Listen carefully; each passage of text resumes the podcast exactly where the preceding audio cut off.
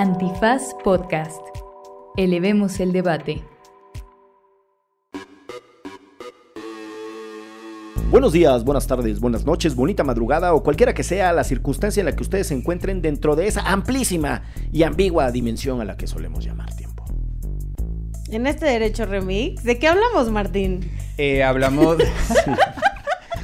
hablamos de. El, De reggaetón De cochino. reggaetón cochino.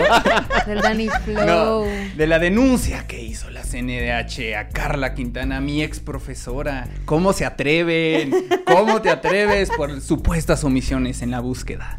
Y también hablamos del reportaje de Fábrica de Periodismo este, sobre los vuelos de la muerte, le llaman a este reportaje, que son de la guerra sucia, como el ejército, la Secretaría de la Defensa Nacional, desaparecía a los opositores que participaban en movimientos sociales en México. Y regresamos después para tener una entrevista con Everardo González, quien es director de una jauría llamado Ernesto, entre otras grandes obras. La libertad del diablo. La libertad del diablo, este, Teresa, los ricos también lloran. Reggaetón champán. Mucha- muchachitas. Champán.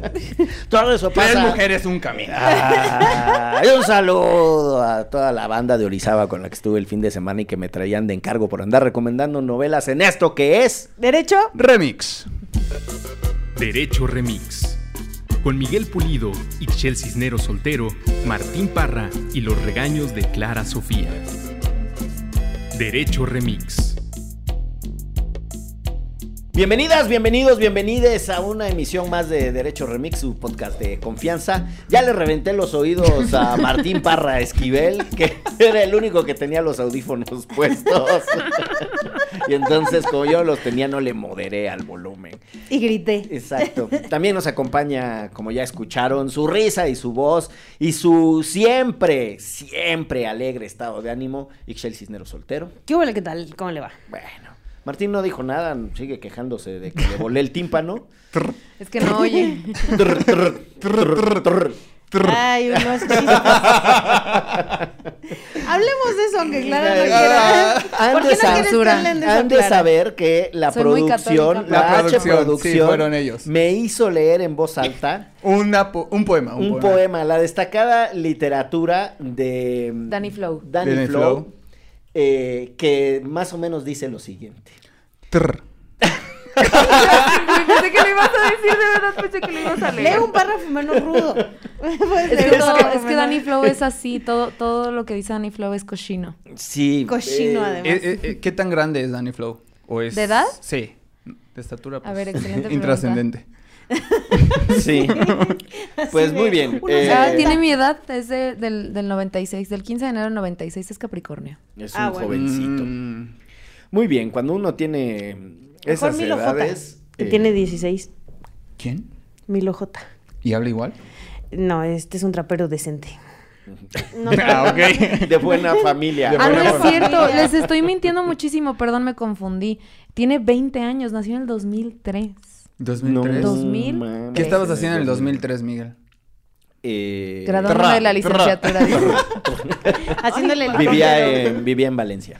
Viviendo el tratra. Estaba dejando. Ay, Diosito. Estas juventudes. Dios. Estas cosas. Bueno. Ay, qué bien me la eh, estaba pasando en el 2003. ahora que lo pienso. Ay, Diosito Santo lindo. Claus. Bueno, eh, tenemos eh, un episodio que va a estar muy bonito. Primero con unos temas de escaleta y después nos vamos a enlazar con un invitado que vendrá del más allá eh, para tener una entrevista con Everardo González, el director de cine de grandes obras, entre ellas una jauría llamada Ernesto. Eh, pero bueno, eso será después de la pausa. Antes, en el tránsito de aquí a aquel momento, tendremos que desahogar los puntos que están en la escaleta que dice, uno, Carla Quintana. Ella no es de, no es la familia de los Cumbia Kings, esos eran, ah, no son No, es Quintanilla. Quintanilla, Sí, sí, son sí. Quintanilla.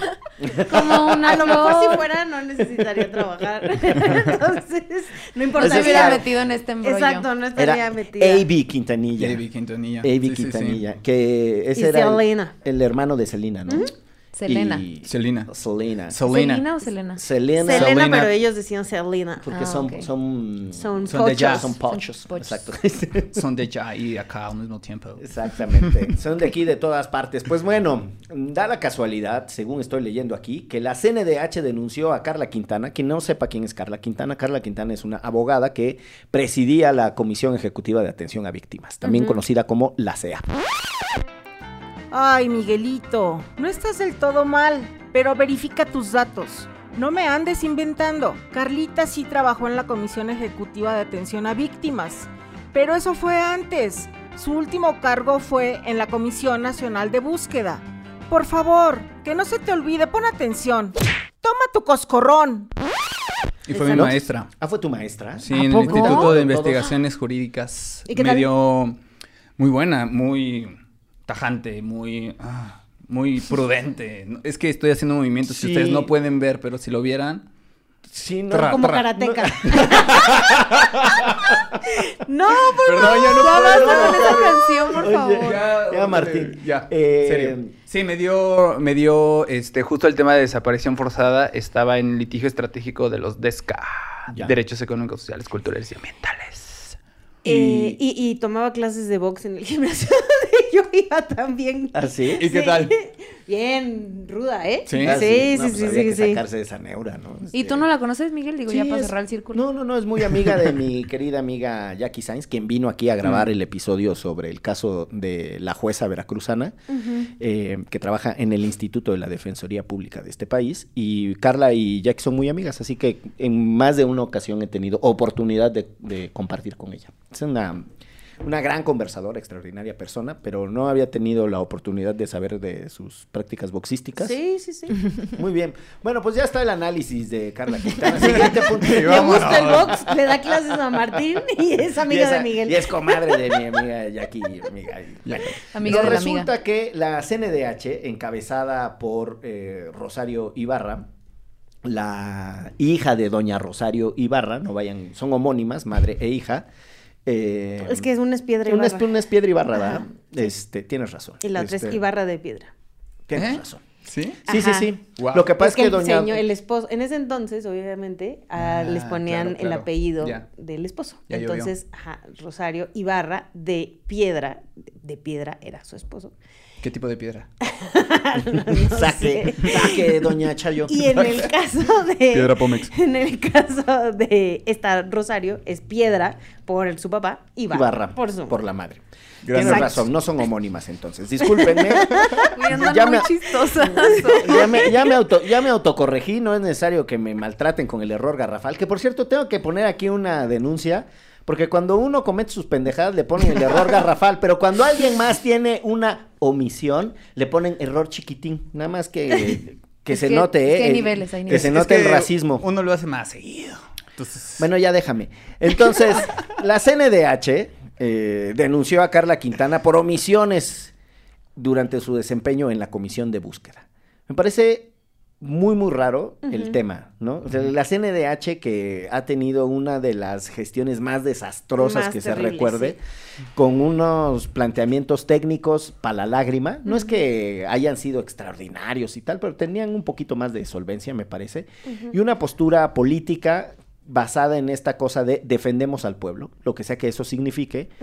Y pues nada, le ha entrado al quite del toma y daca de los pleitos rancheros que suele tener el presidente de la República y este no ha sido eh, un caso de excepción.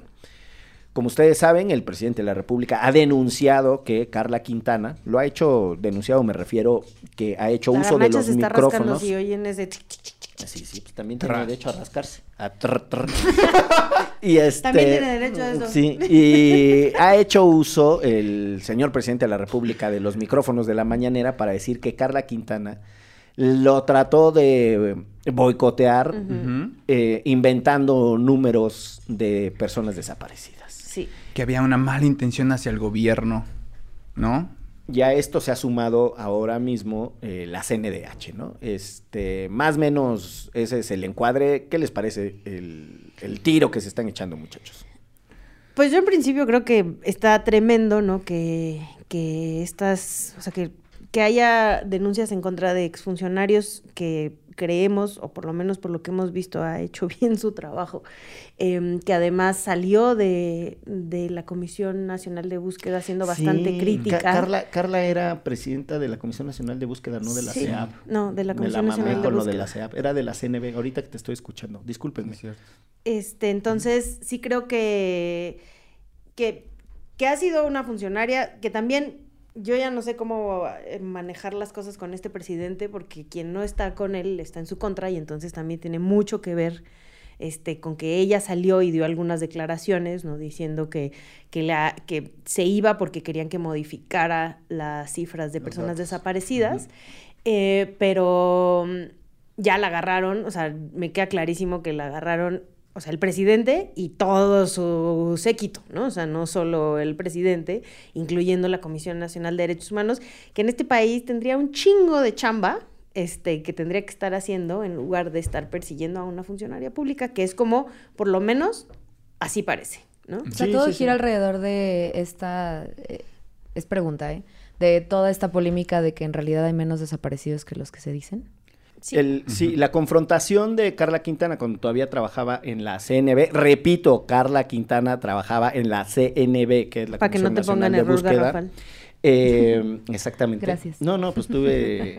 ¿Quién, presidía la CEAP? En algún momento Sara Irene, que después se fue a la fiscalía en la, y era la fiscal de derechos humanos.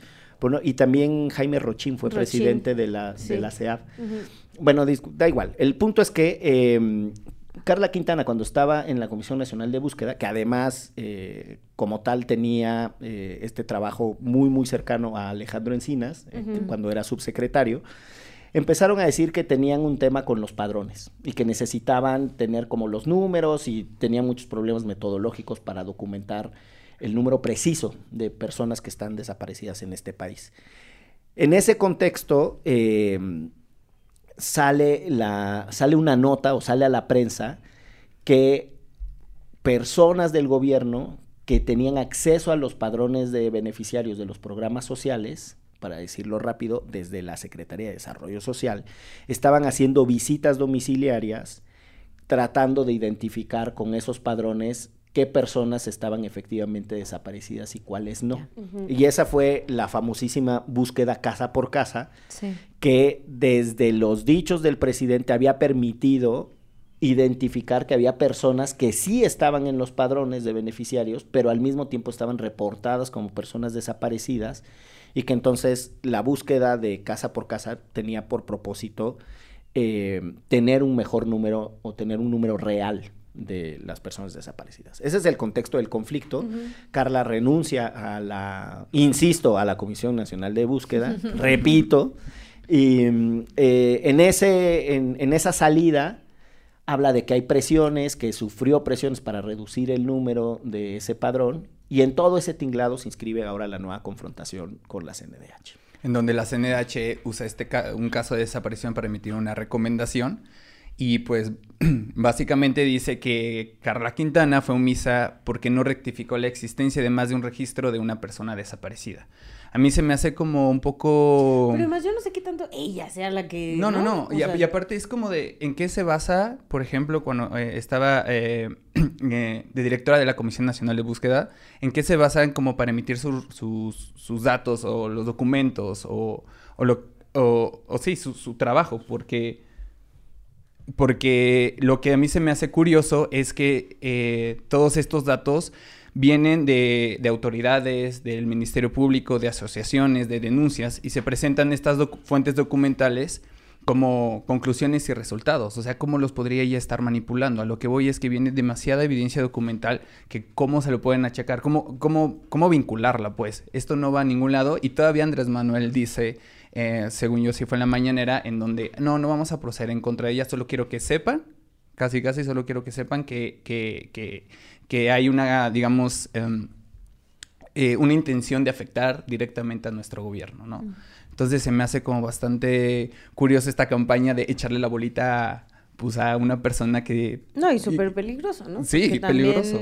O sea, al final, por supuesto que las y los funcionarios públicos también deben que rendir cuentas, ¿no? Esto no quiere decir que si Carla Quintana hizo mal su trabajo, este, no tengamos por qué cuestionarla y preguntarle qué fue lo que, o sea, cuál es el conflicto real porque el, por el que está renunciando y este, y si es verdad, ¿no? Este, eh, pues que la obligaron a falsear o a borrar o lo que sea, o sea, eh, tendría que aclararnos esta parte, pero también creo que linchar a un personaje así, y más con lo que dice el presidente, pues que solo es para que nos demos cuenta que quieren atacar a su gobierno, pues tampoco trae este, solución, y menos a las víctimas de, familiares de personas desaparecidas, que realmente creo que es el problema final. No, totalmente de acuerdo. O sea, aquí hay una mm, eh, desviación de lo que tendría que ser la discusión pública, precisamente en perjuicio de las familias eh, de desaparecidos, de personas desaparecidas. El fin de semana estuve en Veracruz y el colectivo mm, de, de familiares de desaparecidos de Córdoba y Orizaba, lo mismo está denunciando que el gobernador ¿Es el de Cuitláhuac, Araceli? el de Araceli, Ay, que le exactamente. mandamos muchos Le mandamos muchos, Araceli le mandamos a saludar a Araceli Salcedo Jiménez, eh, paisana mía orizabeña, eh, que tiene a, se llama Rubí, Hija, su hija, Rubí, ¿no? Su hija desaparecida. Eh, nada, diciendo que todo fue discurso, pero a la mera hora de poner recursos, eh, tener un proceso político sostenido para poder encontrar metodologías de búsqueda, cosas para hacer los cruces, todavía siguen con los cruces de genéticos para poder hacer las identificaciones de las personas que están en los eh, panteones ministeriales, etcétera. Nada de eso se ha solucionado. Sí, ¿no? Entonces, tenemos un problema de falta de asignación de presupuestos. Elementa, quienes también mandamos a saludar, Un lo han, lo han venido denunciando con los colegas de política colectiva, la falta de asignación presupuestaria. Eh, hay como muchos temas ahí justo, ¿no? En, en la falta de recursos para hacer búsquedas de campo. En- aquí hemos convocado a mm, campañas de recaudación para las madres buscadoras porque se tienen que autofinanciar las Sí, las búsquedas. búsquedas. eh, cuando son las brigadas nacionales de búsqueda, ¿no? Como con apoyo en guantes, palas, etcétera, para poder acompañarlas, porque el gobierno se ha desentendido de este tema. Y la disputa eh, la llevaron a los números. Y los números en realidad eh, no son un concurso de eh, legitimidad del presidente o de popularidad en el peor de los casos. De legitimidad pues, incluso podríamos discutirlo, pero de popularidad no lo es. Y que él crea que todo esto sucede porque se le quiere afectar eh, en los márgenes de aprobación que tiene, me parece que deja de lado la discusión de fondo. O sea, estamos discutiendo que si los números, es impresentable lo que está haciendo la CNDH, no han sido capaces de presentar eh, recursos judiciales contra, ¿no? contra las reformas que, que han venido avanzando en, ¿no? en- en perjuicio de los derechos humanos, pero sí tienen el tiempo para ponerse litigiosas contra otra institución del Estado que tendría que operar en beneficio de los desaparecidos. Pero bueno, ahí Pero está bueno. ese tema. Y también vinculado con el tema de desaparecidos, está otro temita aquí en la escaleta a propósito de la publicación de una nota de prensa de un nuevo medio que se llama mm, Fábrica de Periodismo. ¿se Fábrica llama? de periodismo. De, ¿Es de Nacho Rodríguez Reina o él lo encabeza? O sea, Mm, no sé, sé que ahí está Minet, este, que estaba en la lista, pero no sé quiénes están ahorita. Te puede ver, ahorita Sí, pues, yo, vi- yo vi una recomendación, o sea, el- vi en redes que, que Nacho Rodríguez Reina, quienes no lo ubican, es un extraordinario periodista. Muchos años dirigió la revista MX y muchos de las, de las grandes eh, reportajes periodísticos de este país vienen firmados con su nombre.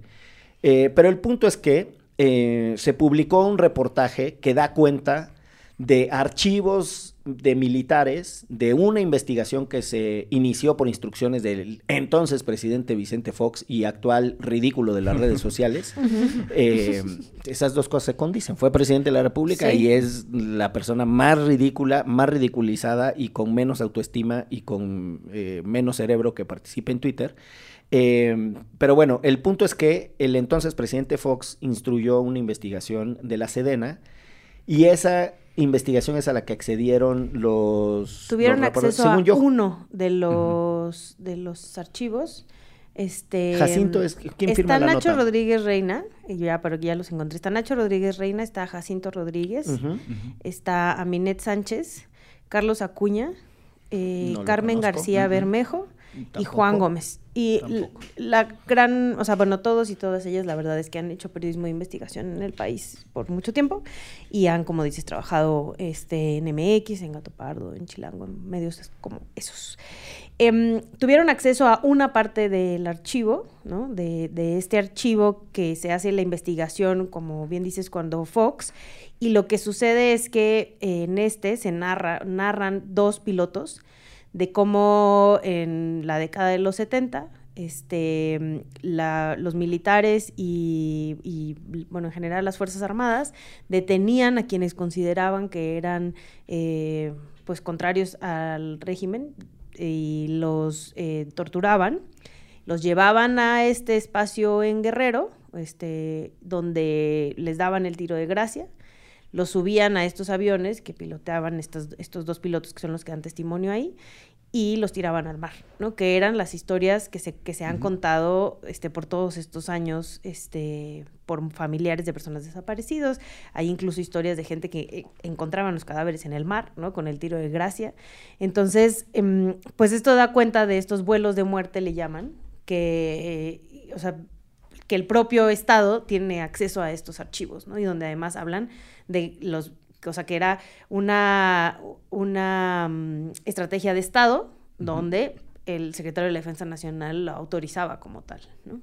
Era la mm, Dirección Federal de Seguridad en ese entonces, ¿no? También estaba. La DFS. La DFS era la de Ujú. Nazar Aro, La que Nazar era Aro, la- supuestamente el brazo civil, pero hay mucho terrorismo de Estado cometido Sí, precisamente ¿no? por. Nazar Aro. Eh, y estos eran en realidad de la Sedena. Ok. Este, a ver, dos cosas. Uno es, recordarán ustedes que en, en la campaña del 99 y el 2000, en la que fue electo Vicente Fox, uno de los temas que tenía por los grupos que, que lo acompañaban era la famosísima justicia transicional. Y parte de las promesas de campaña de Andrés Manuel es que se iban a investigar todas las cosas que habían sucedido en la guerra sucia. Eh, entre Incluso otros... hay una comisión.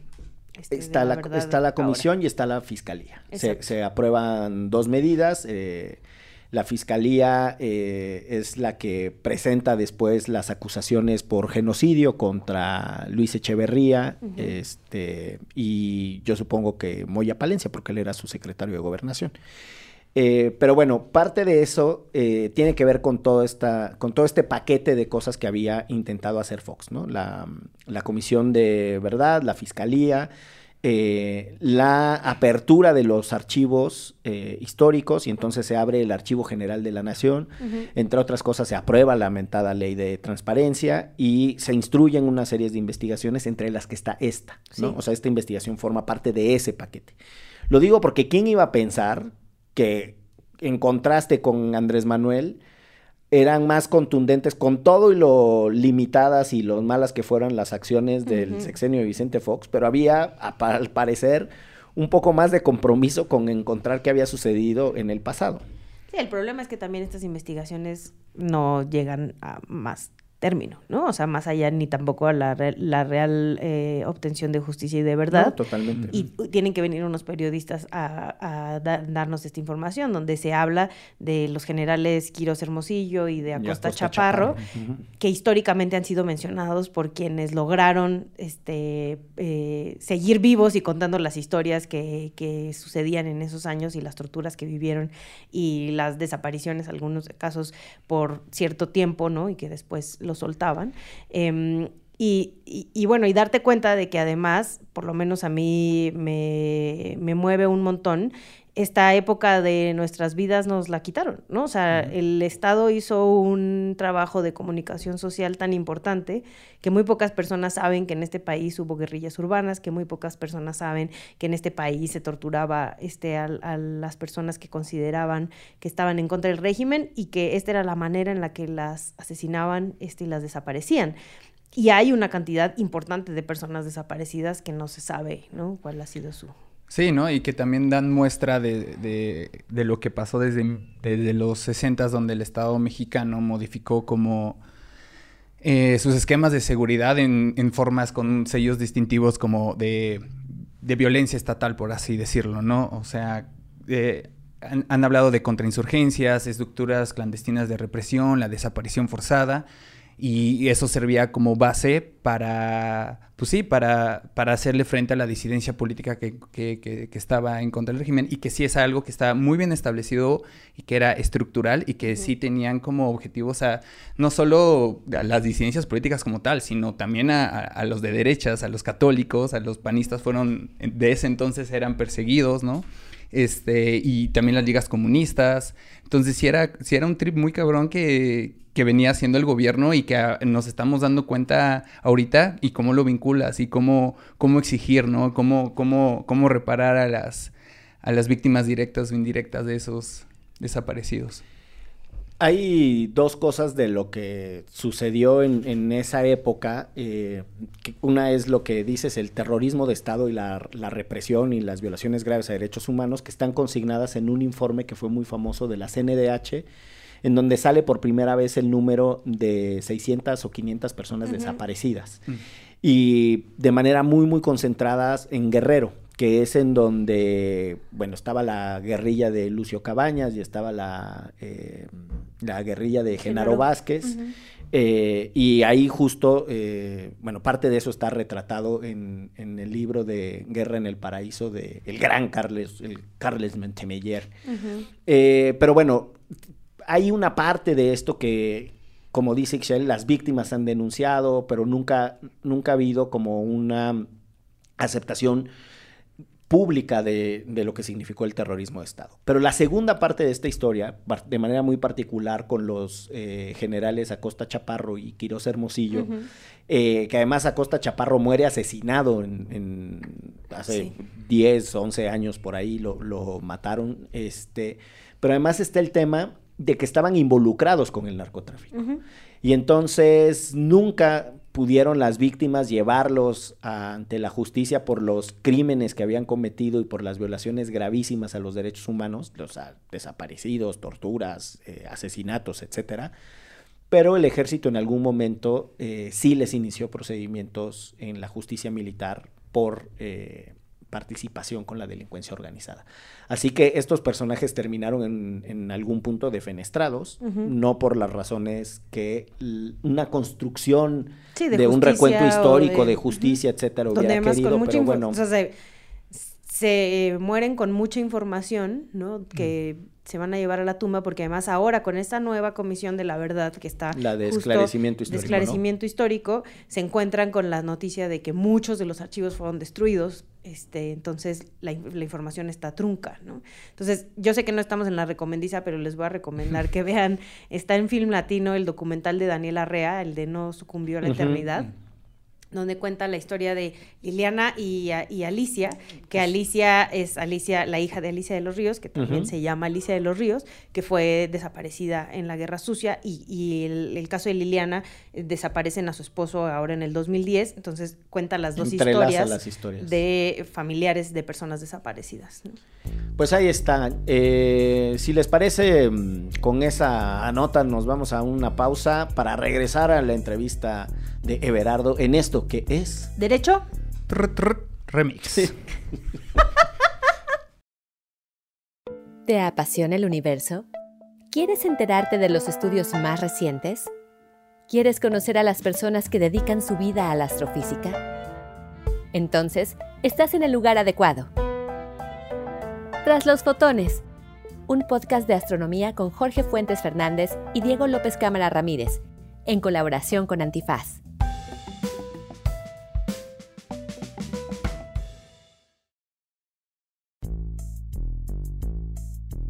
Pues regresamos a Derecho Remix, pero además uh. ahora sí estamos de manchamanteles, como le gusta decir a Miguel. Ahora sí estamos de plácemes, de algarabía, de vítores. Sí, porque está con nosotros eh, un gran director al cual yo admiro mucho, sobre todo por el documental de la libertad del diablo, pero también por este nuevo que vamos a hablar, Everardo González, que nos acompaña en esta ocasión, hablando sobre mi monotema, que es la militarización y las armas. Entonces, sí.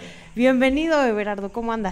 Gracias, muy bien, Chil, Martín, Miguel, muchas gracias. Bien y de buenas, dicen. Eso. Es, eso es. Oye, ya andas, ya andas de gira con este nuevo documental que se llama Una jauría llamada Ernesto. Eh, andan, ¿En dónde andas? Cuéntanos.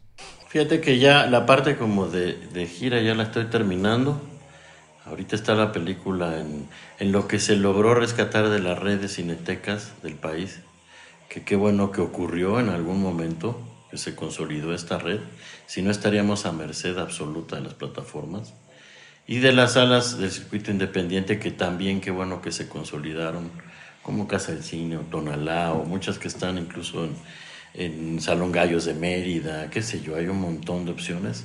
Y en la plataforma VIX, la salida en salas fue así pequeña porque yo tuve que negociar que no se muriera en plataforma, sino que tuviera posibilidad de diálogo con la gente, pues, ¿no? Eso está perdiendo un montón en el cine ahora de plataformero. Chingón. Oye, ahorita, ahorita, le, ahorita le entramos al tema de sustancia y de fondo de, del docu, pero eh, me gustaría que nos diéramos un primer llegue con eso que acabas de decir. El dilema de los realizadores cuando tienen que escoger si su, si su obra va a plataformas, entonces ya no sale en simultáneo en los cines y si se queda enlatada en los cines, pues ya cada vez va menos gente y además te ponen una sala a la que no le sirve el aire acondicionado y por la que pasan ratas, este, ¿no? Este, la única con que huele a baño y este Ajá, patas de- este, Ese pero era como de los cines a los que íbamos nosotros, Sí, yo soy- sí estaba yo- pegajoso sí, el piso. Yo soy así. generación, Clac, clac, clac. este, compañía operadora de teatros, cabrón. Que la- los más jóvenes Tú no saben la es muestra eso. en el Che Guevara, seguro. Oye, pero cuéntanos, ¿cómo, cómo, cómo lo viven ustedes ese dilema, eh, llegar al público y describes, pues tuve que negociar, pero pues, ¿cómo se ponen esos jaloneos? No, bueno, no siempre es un dilema, Miguel. Yo creo que desafortunadamente no siempre es un dilema, porque es el, ahí está el verdadero torón del cine mexicano y te diría del cine en general, del cine que no es mainstream, ¿no? Que es la exhibición. Lo que pasa es que cambiaron las ventanas. Ahora son las redes de streaming, las grandes corporaciones, gigantescas corporaciones, que han absorbido hasta, bueno, hasta la de Metro Goldwyn Mayer la absorbieron, por ejemplo. Imagínate el tamaño. Esa es la del de Leoncito, ¿no? La del, imagínate, cabrón, ¿no? Hasta Sí. eso fue absorbido. Disney fue todo es absorbida de por Disney, ¿no? Paramount. O sea, imagínate, es un monstruo gigantesco. Y entonces, bueno, si de por sí era un problema el estreno en salas, pues ahora se vuelve un poco más complejo para quienes tenemos la fortuna de en algún momento tener el dilema, porque te diría que no es ni el 10% del volumen de producción de cine nacional, que no llega la mayoría ni a salas ni a plataforma, pues. Ahora, cuando tienes la opción, que fue mi caso, pues desde el documental es muy difícil, es muy distinto acercarse a lo que se acercaría uno con el cine de ficción, porque también la razón de ser del documental es distinta, no pertenece solo al entretenimiento, ¿no? Y creo que ahí es donde está la complejidad, ¿no? Para mí las películas documentales se mueren cuando llegan a las- al streaming. No porque no vayan a ser muy vistas, porque hay grandes hitazos documentales muy vistos, pero no se genera diálogo. Y yo creo que una, una cosa muy relevante del documental es su presencialidad, su proyección en sala para encuentro con, no solo con el grupo, con, el grupo, como con los cinéfilos, pues el cine documental también le apela a los psico, a muchos espacios, a los antropólogos, sociólogos, periodistas. Eh, la Libertad del Diablo la usaba el Instituto Nacional de Psiquiatría para muchos eventos. Eso es ahí, ahí es en donde se empieza a romper. Entonces, pues yo peleo justo que no pierda su razón de ser, porque si no nos volvemos solo brazos de entretenimiento contando historias en donde la gente sí se muere o en donde la gente sí sufrió o en donde las historias sí son convulsas por su realidad, no, no son una inventiva de una mente creativa, ¿no? Ahí es donde para mí está el dilema, ¿no? Justo lo que decías, Everardo, este, tú y yo nos conocimos justamente cuando presentaron La Libertad del Diablo afuera del Senado. Afuera del Este, Senado. En, cuando estaba la, la, pues sí, la discusión de la ley de seguridad interior, ¿no? Así es. Y, vi que esta nueva, este nuevo documental lo presentaste hace unas semanas, bueno, como la semana pasada creo, en Tepito, ¿no? ¿Nos podías Sí. contar un poco cómo les fue justo esto que dices de el poder, porque bueno, el nuevo documental que habla de estas, de las armas, ¿no? También que nos hables un poquito más del documental y de por qué presentarla ahí. Mira, porque la película finalmente fue filmada con la colaboración de dos chicos que pertenecieron a las pandillas, que, que- Brazos de la Unión, en Tepito. Entonces filmó en el barrio de Tepito. No, era, no, no se había elegido el barrio de Tepito por, pues por, su, por su realidad, ¿no? sino porque dos de los colaboradores más importantes de esta película ahí filmaron, pues, ¿no? Y entonces había que regresarlo. Se hizo un ejercicio interesante en la campaña que armaron las dromómanas. Este que busca justo eso, que se haga diálogo y conversación. Yo soy muy escéptico de las campañas de impacto, pero la verdad me llamó mucho la atención y me interesó, pues porque ese grupo de gente de la prensa, sobre todo, y de las organizaciones, sí tienen permanentemente actividad con lo que refiere a tráfico de armas, violencia, menores, criminalidad, etc. No era solo un pretexto para lanzar una película, ¿no? A veces pienso que esas son las campañas de impacto, ¿no? Como una campaña publicitaria con un, con un con decorado social, ¿no? Pero me gustaba que Dromómanos no funciona así. Y entonces vino la posibilidad, negociaron con la gente de Casa Barrio Tepito, y me gustó porque en las universidades se habló con los estudiantes y ellos manifestaron cómo vivían la violencia. Y aquí lo interesante es que eso ocurrió, pero en una batalla de freestyle, pues con interpretaciones a partir de la película. Y entonces fue muy interesante eso, como oír de qué manera les impacta el tráfico de armas, la violencia, la presencia de pandillas, las crisis, etcétera, pero verseado, ¿no? Y entonces era, tenía todo el sentido incluso para lo que es el rap, ¿no? ¿Qué es lo que, qué es lo que dice? ¿Cuál, ¿Qué es la palabra del rap, no? ¿Por qué, por qué, por qué el, el rap mainstream, cuando se vuelve mainstream, pierde un montón de su sentido, de su razón de ser, ¿no? Y entonces me gustó muchísimo, fue muy chingón este, que ocurriera así, ¿no? Yo estoy contento con lo que ha pasado. Gitazo. Oye, la, la película, el documental, por cierto, eh, yo no estoy lejísimos de ser especialista en cine, no me, no me distingo por mi capacidad de apreciación estética, pero me llamó mucho la atención, poderosísimamente la atención, eh, las tomas, ¿no? O sea, como que hay un, un, un planteamiento ahí en el hecho de que tú veas la nuca de las personas y es como si tuvieras una mirada desde su perspectiva. Eso me, me llamó un montón la atención, pero de después nos podrás decir un poco como del discurso cinematográfico eh, Sí. en el documental y tal.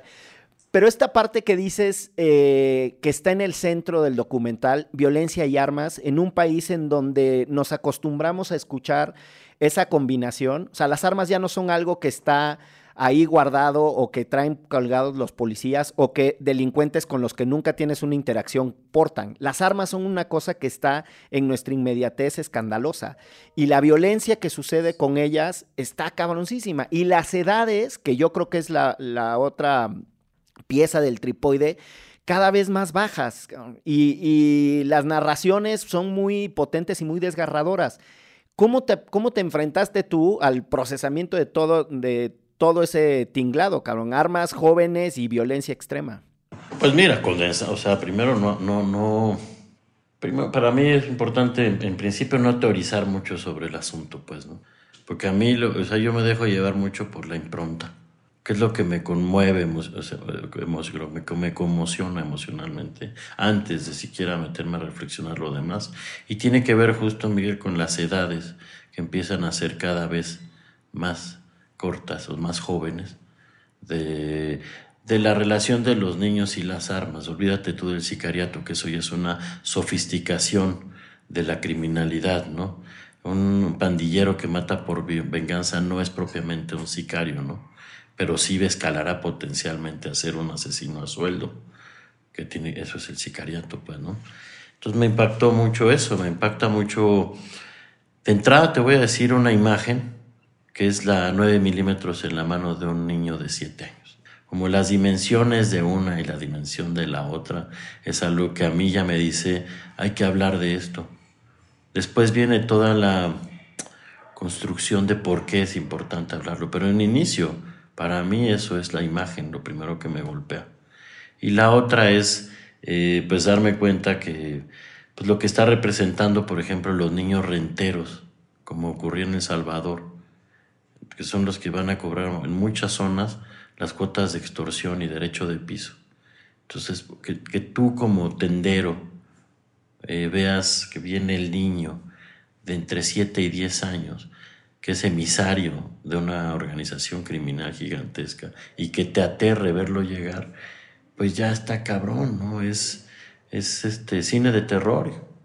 O sea, tú no puedes ver un... Sí, se puso gore. Sí, sí, Chucky, güey. Es un niño chiquito, me explico, al que le vas a tener terror por lo que representa, ¿no? Y eso también a mí me dice, hay que hacer algo sobre esto, hay que por lo menos dejar testigo o testimonio de esto, ¿no? Así como alguien lo hace en novela gráfica, otro lo hará en crónica o en ejercicios de no ficción y otros como Vallejo desde la ficción, pues, ¿no? Pues yo creo que lo que me toca a mí es eso, en realidad, solo así me asumo, como dejando testigo, ¿no? Para después que se discuta. Hola Berardo, mucho gusto. Este, pues bueno, yo te tengo una pregunta. ¿Por qué crees que ahora en México tiene tanto miedo a los jóvenes? Como esto es lo que estabas hablando últimamente. Eh, bueno, a estos jóvenes armados que, que, dijiste que parece como eh, esta escena de Chucky, ¿no? Eh, y, qué significa esto con, con la sociedad tan fracturada que, que, que, está viviendo actualmente? Digo, porque sí es un impacto muy fuerte como específicamente esa escena. Fíjate que yo creo que todo es un poco consecuencia de las sociedades de hiperconsumo, aunque suene raro, pero yo sí pienso que desde allá viene un poco el problema. En el momento en que empezamos a entrar, por ejemplo, en los problemas de seguridad ciudadana fuerte, que nos empezamos a enrejar, ¿no?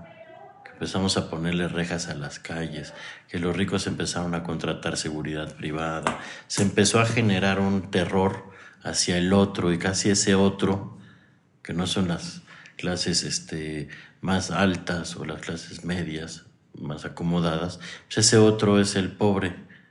Y entonces le empezó a tener miedo en principio al pobre, porque también se generó un discurso casi de binomio de que pobreza es igual a criminalidad o potencial de criminalidad. Y entonces nos generó una estigmatización. Y eso después, claro, fue cosechado por todo lo apologético de la violencia que sí nos pintó efectivamente que el otro era capaz de reventarte, ¿no? Y se generó psicosis, yo pienso que se generó psicosis. Ahora, es una psicosis que poco a poco fue menos infundada, porque efectivamente la gente se empezó a armar más, las edades de los menores reclutados también este, empezó a ser más joven eh, y empezaron a ser más útiles, ¿no? Que pasa es que al principio, pues eran los halcones, tenían como, como posiciones dentro de la estructura criminal que no necesariamente los hacían portar una 9 milímetros, ¿no? Por ahí un Nextel, ¿no? Pero no una 9, ¿no? Un teléfono, pues. Y, pero creo que poco a poco también eso cambió, porque ahí sí creo que, que se empezó a vender la imagen de las vidas breves y se empezó a ver al niño como desechable y descartable y por eso se volvió tan útil. Porque aunque sí bajaron los índices a veces de criminalidad, sí aumentó la crueldad con la que se cometen los crímenes. Y ahí entra el reclutamiento de menores y cómo no nos vamos a aterrar si permanentemente somos una sociedad que vive atemorizada, ¿no? Creo que hay una parte, Martín, que fue construida mediáticamente, socialmente, que en esta polarización social, y una parte que sí tiene sentido, ¿no? En donde efectivamente sí hay pandillas armadas en Ecatepec, no solo es un estigma, sí te pueden potencialmente chingar más en Tepito que en la del Valle, eso también es una realidad, aunque también te puedan chingar en la del Valle. Este, pero sí hay, sí hay polos urbanos más propensos al ejercicio de la hiperviolencia, porque son rutas custodiadas por las pandillas, ¿no? Este, Eso es inevitable que ocurra además en esta polarización social. Pues por esas cosas. Así de a bote pronto, Martín, no me digo, yo no soy sociólogo, ni antropólogo, ni, ni madre de eso. No, pero- Pero por ahí he platicado con los Pero morros. sí y le haces, ¿eh? Te vamos a dar el título de, de sociólogo legítimo. Everardo, y ahorita por lo mismo de este estigma que mencionabas, me trae mucho el documental, o sea, el de una jauría llamada Ernesto, esta parte que, que pones de como si estuvieran en un juego de Sí. video, ¿no? Como estos juegos de video que vemos y que además las juventudes utilizan, ¿no? Y juegan, y que también se les ha achacado muchas cosas este, ante juventudes violentas, cuando también tiene mucho que ver el contexto de país, el contexto de mundo en el que vivimos, para que no, o sea, no es como vamos a prohibir los juegos de video, ¿no? Entonces me llamó mucho la atención. ¿Y cómo fue que caíste en esta narrativa? O sea, ¿cuál es tu idea de poner este tipo de narrativa dentro del documental? Primero, querida Ixchel, pues porque es ilegal y es poco ético este, mostrar los rostros de menores de edad que estén metidos en ese ajo, porque pues yo no, no me, se me olvida que yo solo estoy haciendo una película. Yo no busco que a estos que aparecen se les encierre, ¿no? Eso será la justicia que se haga Que es cargo, pero no me toca a mí, me explico. Yo solo estoy haciendo una película y entonces es muy jodido que una película que le trae beneficios al equipo que hace la película, termine reventándole a otro porque apareció en la misma. ¿Me explico? Eso puta, es de las cosas a las que más miedo le tengo yo. Que lo que yo haga definitivamente le reviente la vida al otro y a mí me vaya bien por haberlo hecho, ¿no? Eso está jodido. cabrón. Eso habla muy bien de primero ti, porque mucha problema. gente sí lo hace. No, y en un contexto Ah, donde el común. extractivismo y del consumo llegó Exacto. también a extremos inaceptables, ¿no? Qué bueno poner ahí un límite, una frontera. Sí, y fíjate que ahí, pues digo, ¿cómo le hago, cabrón? Y yo sí soy muy, a mí me gustan esos juegos, yo sí los juego. Me, me- sí hay algo que a mí me fascina, de sentir te- la adrenalina y con Sí, audífonos. sí se oír te pasan las juntas sí. por estar videojugando, cabrón. Está así de, no, que no, no, llegué no, porque, estaba en el no, videojuego. no me, No dejan- no me dan mucho permiso, la neta, güey. También tengo mis límites. y porque ahorita ya los acabé todos, estoy esperando una actualización de, de uno, cabrón. Entonces estoy muy, muy calmado, pero cuando lo agarro lo acabo, güey. O sea, me pico, me quico un chingo de horas. Y ahí me vino este asunto, porque permitía varias cosas, ¿no? Permitía el anonimato, permitía por otro lado, ya en cosas más técnicas de la óptica, de la física fotográfica, pues que por distancias focales el fondo no fuera reconocible y eso me permitía acceder a las zonas de tráfico sin balconear a nadie. Y generaba una sensación no solo de acompañar la zona más vulnerable de los personajes, que siempre es la nuca, sino también jugar a esto que es la fascinación por los juegos de tirador en primera persona, que hasta la guerra lo hace. Ve ahora el tema que pasó con Hamas tomando, no me acuerdo quiénes eran, los que tomaron un barco, güey, esta semana, güey, no sé los si de era Yemen, los de Yemen, Yemen. los yemenitas, exactamente, cabrón. Bueno, eso es lo que estás viendo. Ahora, ¿qué sí pasa, Chel? Yo creo que no es que no es que generan gente más violenta, pero sí creo que generan sociedades más indolentes. Eso sí creo que el videojuego y la manera de narrar la realidad desde lo hipervirtual, sí creo que genera sociedades indolentes. Y también yo creo que generalizar como que la apología del crimen genera más violencia o no la genera, así categóricamente es un error. Yo pienso que hay terrenos más fértiles para que sí incida y hay otros en los que no, porque también genera identidad, genera, pues sí, apología. Y hay, o sea, ve la detención de, de este, de esta semana del cabrón de, de los Beltrán, ¿cómo se llama? No acuerdo El Nini. vez. Le el decían Nini, el Nini. exacta, el Nini, ¿ves?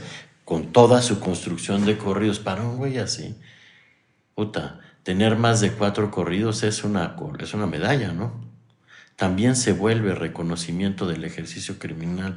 Y en una sociedad tan competitiva como esta, eso sí puede potencialmente generar más que se detone la violencia.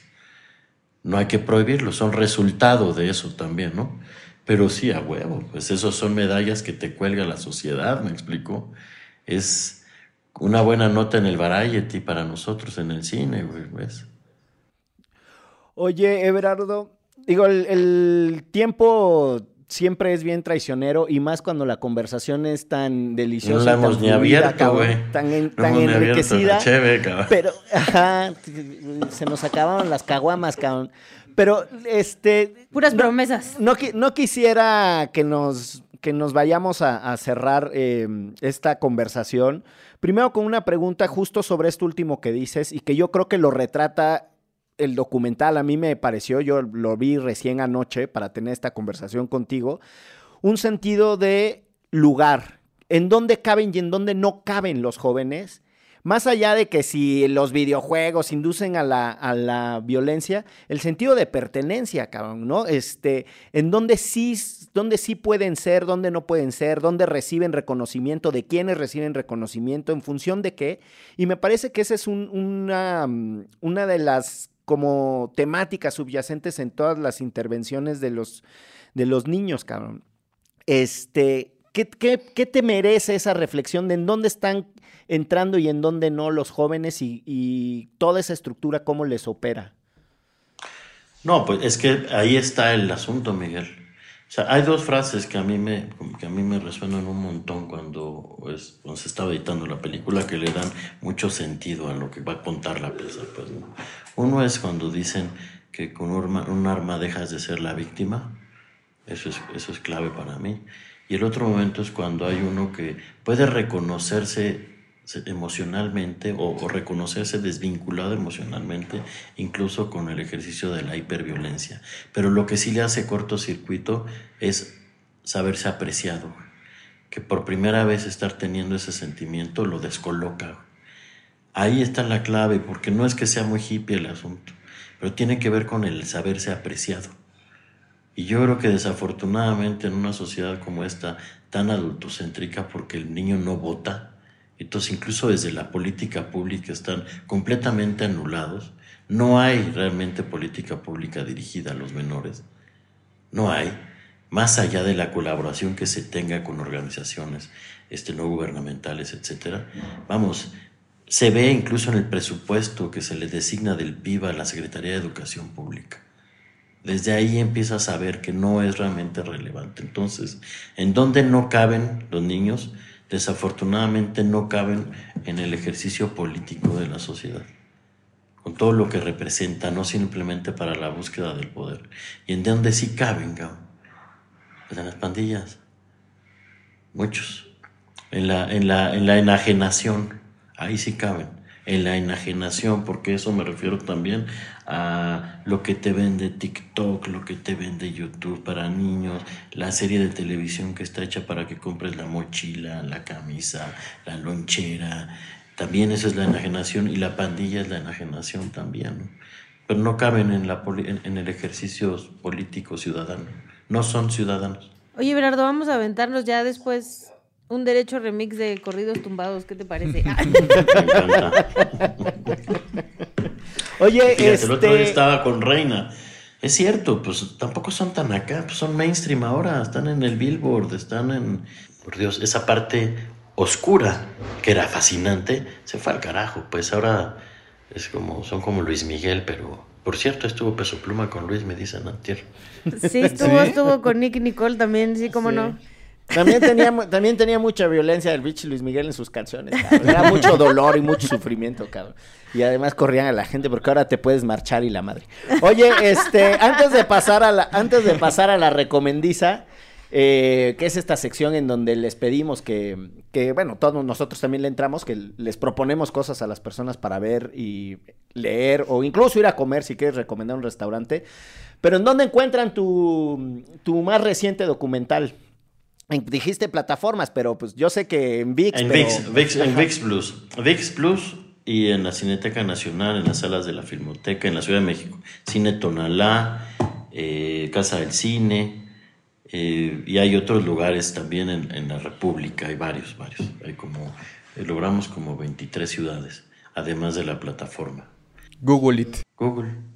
Ahí búsquenle en donde. No, las redes de Artegios, fíjate. Ahí está más fácil. En las redes de Artegios, que es eh, www.artegios.com o Artegios Distribución en Twitter, ahí, ahí en Instagram ahí se encuentra. Ah, chingón. Pues muy bien. Pasemos a la recomendiza para que le cales el tono y no te saques de onda. Vamos a pedirle a Martín que abra con una recomendación. Bueno, No venía preparado. no, sí, súper vengo preparadísimo. Porque es, una de mi- es uno de mis documentales favoritos. Es, eh, se llama Roadrunner y es una película eh, de Anthony Bourdain. Bueno, de la vida de Anthony Bourdain, este chef eh, que se dedicó a viajar por todo el mundo y es una mirada íntima a su historia de, de una persona que era desconocida totalmente. Y que extrañamos muchísimo y que era pues, para mí para mi punto de vista era una una persona que su vida es bastante interesante de, de digerir a través de este documental. Según yo está en Star Plus pues ahí yo lo vi y pues nada Era una gozadera verle, la verdad. Sí. Muy bien. Ixchel, ¿qué quieres recomendar? Yo, hablando de este tema, les voy a recomendar este el semanario Gato Pardo que salió a principios de octubre, que se llama Compa. ¿Qué le parece ese podcast? Que justo habla sobre los corridos tumbados y cómo, bueno, han ido evolucionando hasta lo que mencionaba Everardo de ser mainstream, pero también de dónde vienen y también de dónde vienen algunas de estas personas que cantan estos corridos tumbados, que reflejan mucho también el lugar donde nacieron, las colonias donde nacieron, ¿no? Este, y, que- y cómo cuentan sus historias de realidad. Yo para mm, darle seguimiento eh, de qué recomendar, en el tono ya había dicho Ixchel eh, La Libertad del Diablo, un documental también de Everardo González, pero yo le recomiendo Cuates de Australia, también de Everardo González. Un extraordinario documental sobre un pueblo nómada. Es de Coahuila. Yo lo vi hace un chingo de años, cabrón. Hace que... ¿De cuándo es? Como del 2010 Puta, por ahí. 2010, sí, 2010. Sí, sí, sí. Tiene, tiene un montón, ti- ti- tipuchal de años, pero es un documental muy, muy bonito. Este, muchas felicidades también por haberlo hecho. Gracias, Dense un paseo por todo el trabajo cinematográfico de Everardo González. ¿Tú qué les recomiendas, querido Everardo? Fíjate que pienso mucho que se acerquen a lo que Julio Volte, un reggaetonero boricua muy interesante, hizo antes de volverse cristiano. Este, Así, no, así nos desde pasa. reggaetón, ¿no? Escribió desde reggaetón y una rola en particular que se llama Un Dedo, que es un retrato muy interesante del sicariato, este, a ritmo de perreo, cabrón. Pero en general Julio Volcho es un tipo interesante, pues. Y Calderón, Teo Calderón, como esa época de, de reggaetón pandillero, me, me parece que hay que oírlo. Ya luego Bad Bunny, la chingada, pero primero ver. Pero empecemos por lo bueno. Vamos a perrear. Perreo Exacto. intenso, dicen en mi casa. Pues ahí está. Sí. Muchísimas gracias por la generosidad de tu tiempo, Everardo. Felicidades por la No, película, mucho éxito. Este, habrá una presentación en Casa Criatura. Si ustedes están escuchando esto, eh, será el jueves 30 de noviembre. Eh, vean también el trabajo que ha hecho Dromómanos con, con la promoción de la película. Este, las conversaciones. Y yo me quedo con una idea de, de lo que dijiste, el cine documental no es solo entretenimiento, también es diálogo, interpela, así es que aprovechemos para eh, tener esas conversaciones sobre lo que pasa en el país a partir de extraordinarios eh, productos. No sé si es la mejor manera de hablar de, una, de un documental diciéndole producto, pero bueno, de extraordinarias audiovisual. obras. De extraordinarias obras, obras. obras. Exacto, exacto, obras. Dale, pues te mandamos un abrazo grande, Berardo, y nos vamos de esto que fue. ¿Derecho? remix Derecho Remix. Con Miguel Pulido, Ixchel Cisnero Soltero, Martín Parra y los regaños de Clara Sofía. Derecho Remix.